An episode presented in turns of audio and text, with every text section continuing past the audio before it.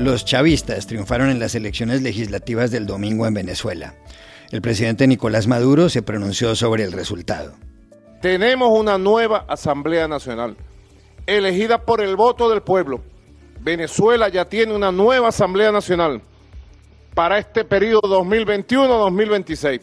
Gran victoria, sin lugar a duda, de la democracia, ¿Qué conclusión puede sacarse de estos comicios no reconocidos por la oposición ni por gran parte de la comunidad internacional? Hablamos con la historiadora y analista Margarita López Maya. La Cámara de Representantes de Estados Unidos dio un paso muy novedoso el viernes. Aprobó la legalización de la marihuana. Para que eso se convierta en ley se requiere el respaldo del Senado, lo cual es improbable. ¿Terminará dándole luz verde este país al cannabis? Consultamos al periodista Rafael Matus, que escribió un libro sobre el tema. Una de las noticias del año se produce hoy en el Reino Unido el comienzo de la vacunación contra el coronavirus, incluso antes que en Estados Unidos o que en los países de la Unión Europea. Sobre los detalles de esta jornada histórica, contactamos en Londres a José Carlos Cueto, de BBC Mundo. Hola, bienvenidos a El Washington Post. Soy Juan Carlos Iragorri, desde Madrid. Soy Dori Toribio, desde Washington, D.C. Soy Jorge Espinosa, desde Bogotá. Es martes 8 de diciembre y esto es todo lo que usted debería saber hoy.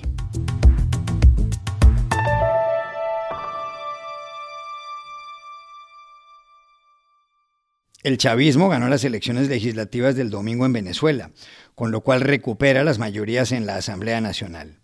La oposición y gran parte de la comunidad internacional han desconocido el resultado. Casi el 70% de los votos emitidos fueron por los candidatos del Partido Socialista Unido de Venezuela, el de Nicolás Maduro, y por los del Gran Polo Patriótico, la coalición que respalda al presidente. Eso les garantiza unos 200 escaños de los 277 que tendrá la nueva Asamblea Nacional. Pero la abstención también fue del 70%. Muchos líderes opositores se negaron a participar. Maduro, que gobierna desde el año 2013, interpretó así los resultados. Aquí estamos, ratificados y recontrarratificados, por el amor, el voto y la pasión de un pueblo. Y vamos a seguir. Y Juan Guaidó, que como presidente de la Asamblea Nacional ha sido presidente interino de Venezuela, también los interpretó. El fraude ha sido consumado y el rechazo mayoritario del pueblo de Venezuela ha sido evidente. A pesar de la censura y la hegemonía comunicacional, la verdad no se puede ocultar. La mayoría de Venezuela le dio la espalda a Maduro y a su fraude que empezó hace meses. Estados Unidos dijo que las elecciones venezolanas fueron una farsa. En América Latina y el Caribe, 16 países del Grupo de Lima señalaron que los comicios carecen de legalidad y legitimidad y la Unión Europea manifestó, por conducto del jefe de su diplomacia, Josep Borrell, que el proceso electoral no fue transparente ni creíble. ¿Cuáles son las principales conclusiones de las elecciones? Se lo preguntamos ayer a la historiadora y analista Margarita López Maya profesora de la Universidad Central de Venezuela y de la Universidad Católica Andrés Bello. Bueno, en, primer lugar yo diría que los resultados fueron los esperados, de manera que el gobierno ha obtenido ayer, de acuerdo con los resultados que hasta ahora hay, todas las mayorías en la Asamblea Nacional y por lo tanto pues pasará el oficialismo a controlar esa institución, la Asamblea Nacional, que tanto dolores de cabeza le dio durante el periodo pasado, entre el 2015 y el 2020, cuando la oposición en las elecciones de diciembre de 2015 logró controlar todas las mayorías. Esa creo que es la principal conclusión.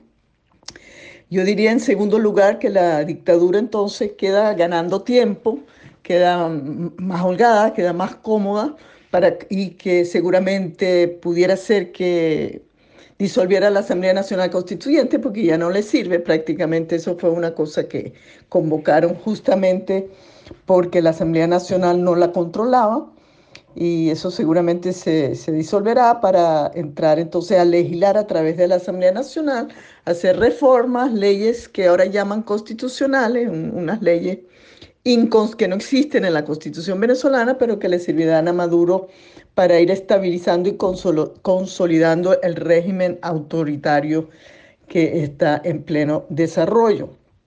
Por último, podría decir que lo único destacado de la jornada que fue la altísima abstención, que le deja una piedra en el zapato a la dictadura en el sentido de que los mecanismos clientelares que, se habían asegurado con el reparto de, comida, de medicinas y de bonos, parece que no, no, les, no les funcionó suficientemente.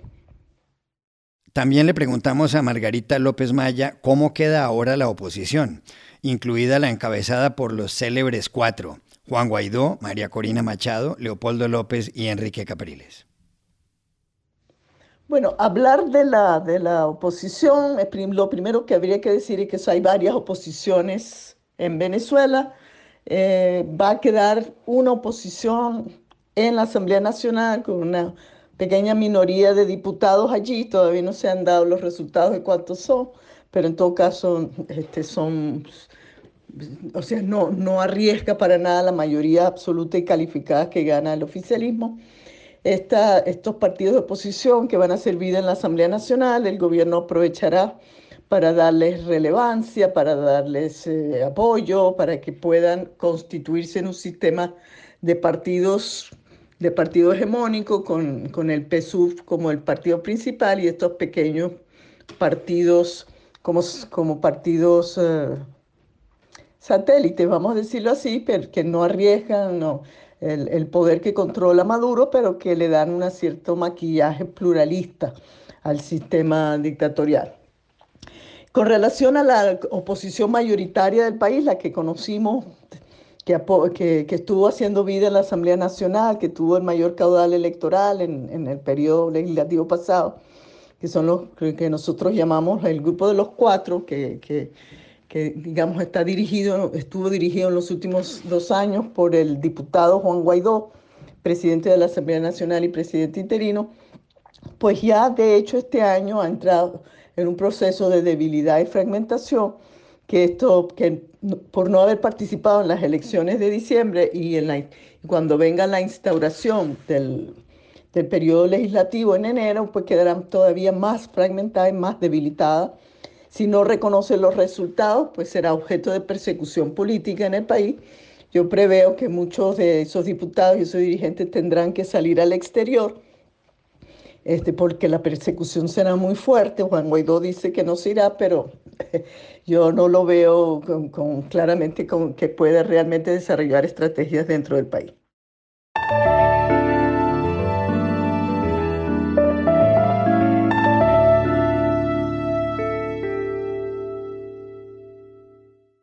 Antes que Estados Unidos o que cualquier país de la Unión Europea, el Reino Unido empieza hoy martes a vacunar a su población contra el coronavirus.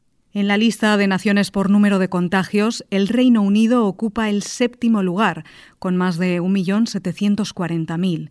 En ese país ha habido 61.500 muertos. En el mundo las cifras crecen. Ya hay más de 67 millones de personas infectadas y han perdido la vida 1.540.000. Los datos son de la Universidad Johns Hopkins. El jueves pasado, el primer ministro británico Boris Johnson dijo que esta semana, a través del plan de invierno, el Servicio Nacional de Salud activará el mayor plan de vacunación en la historia del Reino Unido. Through our winter plan, the NHS has been preparing for the biggest program of mass vaccination in the history of the UK, and that's going to begin next week. Algunos diarios británicos se refieren al día de hoy como al V-Day o día V o día de la vacunación. Por eso, para saber más detalles, llamamos a Londres al periodista José Carlos Cueto de BBC Mundo. A 10 meses de desatarse la pandemia, Reino Unido comienza este martes 8 de diciembre su campaña de vacunación contra el coronavirus.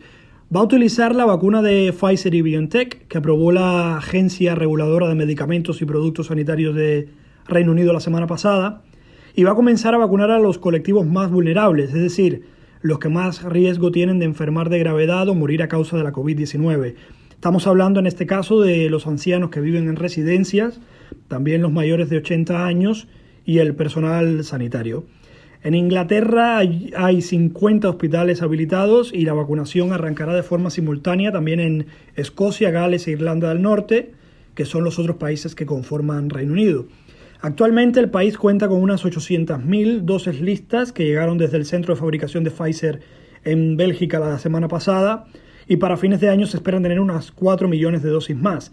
El ministro de Sanidad británico, Matt Hancock, se ha puesto como objetivo vacunar a este primer grupo poblacional en diciembre, lo cual representa entre el 90 y el 99% de casos hospitalizados y de fallecidos por COVID.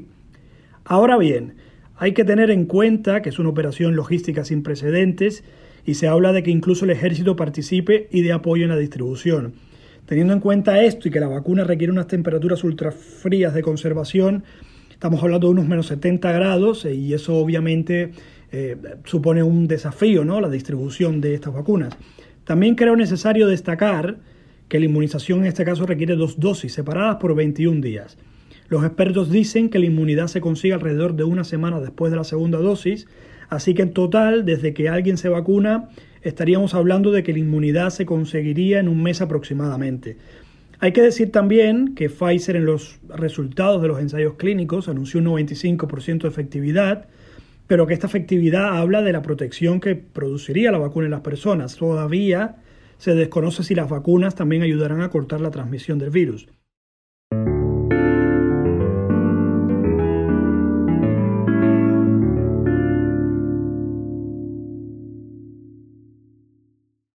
La Cámara de Representantes de Estados Unidos aprobó el viernes aquí en Washington un proyecto de ley verdaderamente novedoso, el que despenaliza la marihuana.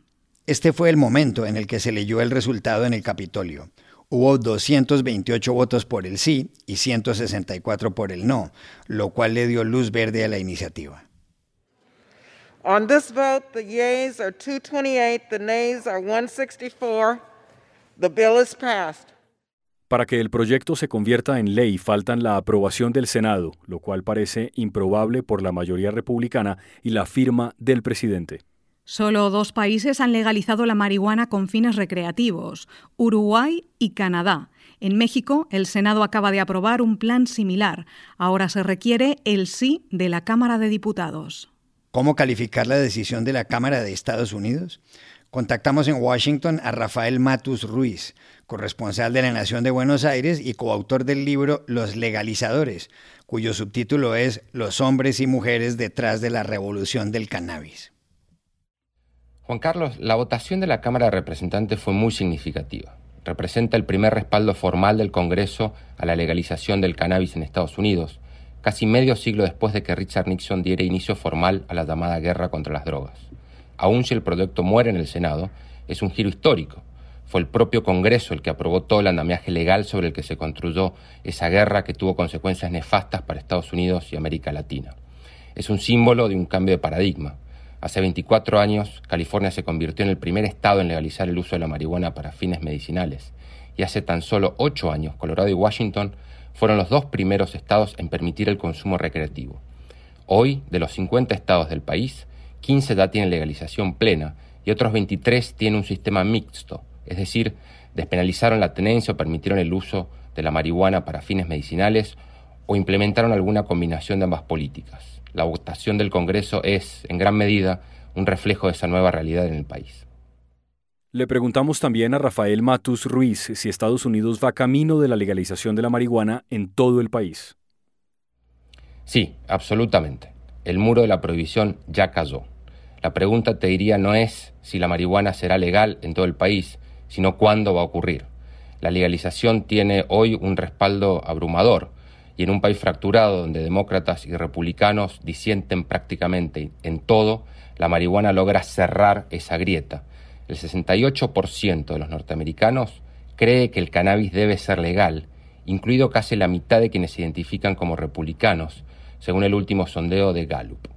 La prohibición federal existe pero tiene cada vez menos dientes. Los fiscales federales han pasado a dedicarle menos tiempo y recursos a la marihuana y Washington ahora está muchísimo más preocupado por las drogas duras, el fentanilo, la heroína y otros opioides. Hay además una multimillonaria industria muy pujante que crece dentro y fuera de Estados Unidos con empresas multinacionales que presionan por la legalización federal. Con todo esto te diría que es cuestión de tiempo hasta que la prohibición federal carezca de sentido y caiga por sí sola.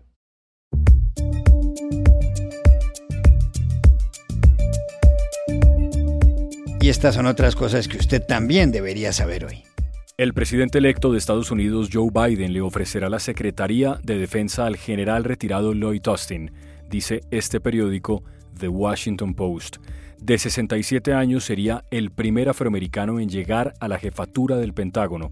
Biden también planea nombrar como secretario de Salud a Javier Becerra, actual fiscal general de California. Becerra, de 62 años, fue representante a la Cámara por más de dos décadas. Se convertiría en el primer hispano en esa cartera y tendría a su cargo la vacunación contra el coronavirus. Mastercard ha decidido revisar si seguirá sirviendo como uno de los métodos de pago del sitio web Pornhub. La compañía hizo el anuncio después de que el periodista Nicholas Christoph informara en The New York Times que ciertos vídeos porno incluyen a menores de edad, algunas de las cuales son violadas. En 2019, Pornhub, que ofrece casi 7 millones de vídeos, tuvo 42 mil millones de visitas. Sí, 42 mil millones, es decir, más que Netflix, Yahoo y Amazon, según Christoph. Dos notas musicales. La primera, Bob Dylan ha vendido su catálogo de 600 canciones a Universal Music por 300 millones de dólares. Y la segunda, la mejor canción de este año es F2020 de Avenue Beat, un grupo de tres jóvenes de Illinois que cantan con Jessie Reyes, canadiense, hija de colombianos.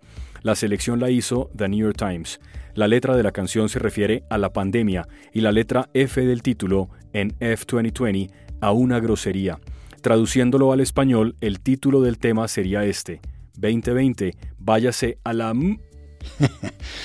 y aquí termina el episodio de hoy de El Washington Post, El Guapo. En la producción estuvo Cecilia Favela. Por favor, cuídense mucho y pueden suscribirse a nuestro podcast en nuestro sitio web, elwashingtonpost.com, seguirnos en nuestra cuenta de Twitter, arroba el post, y también nos encontrarán en Facebook buscando el Post Podcast. Chao, seguimos mañana.